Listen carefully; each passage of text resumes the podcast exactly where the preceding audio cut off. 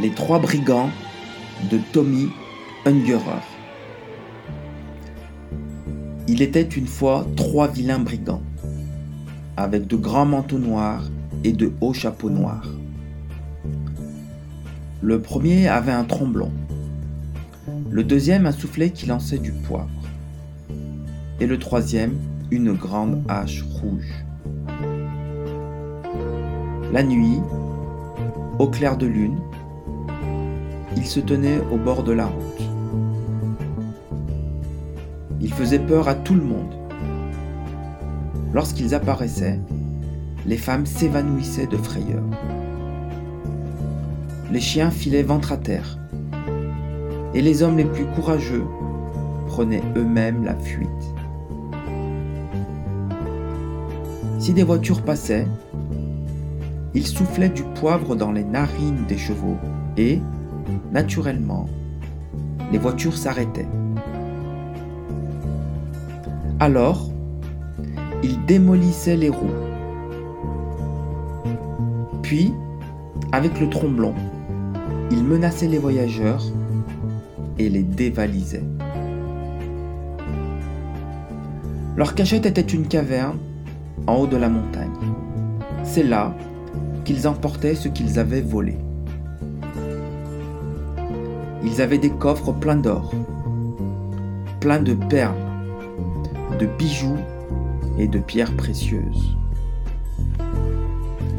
Mais voilà qu'une fois, par une nuit très sombre, ils attaquèrent une voiture où il n'y avait qu'un seul voyageur. Et c'était une pauvre petite fille qui s'appelait Tiffany. Elle était orpheline et se rendait auprès d'une vieille tante grognon chez qui elle allait vivre désormais. Cela ne lui plaisait pas du tout.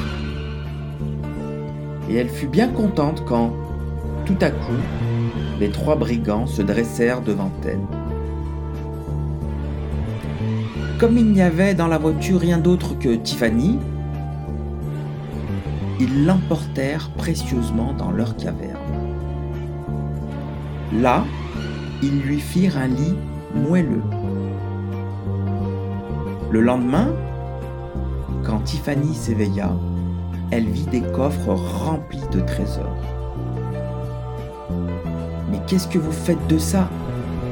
demanda-t-elle aux brigands. Ceux-ci se regardèrent tout étonnés.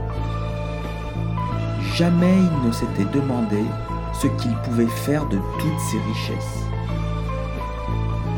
Alors, comme la petite Tiffany leur plaisait beaucoup, ils décidèrent de partir à la recherche d'autres enfants malheureux et abandonnés et de s'occuper d'eux.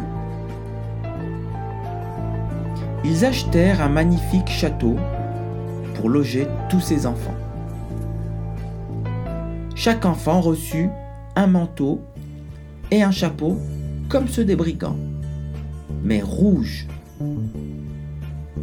Naturellement, cette histoire fut vite connue dans toute la région et, chaque jour, de nouveaux orphelins étaient abandonnés à la porte du château. Ils étaient tous recueillis et vivaient là jusqu'à ce qu'ils soient en âge de se marier.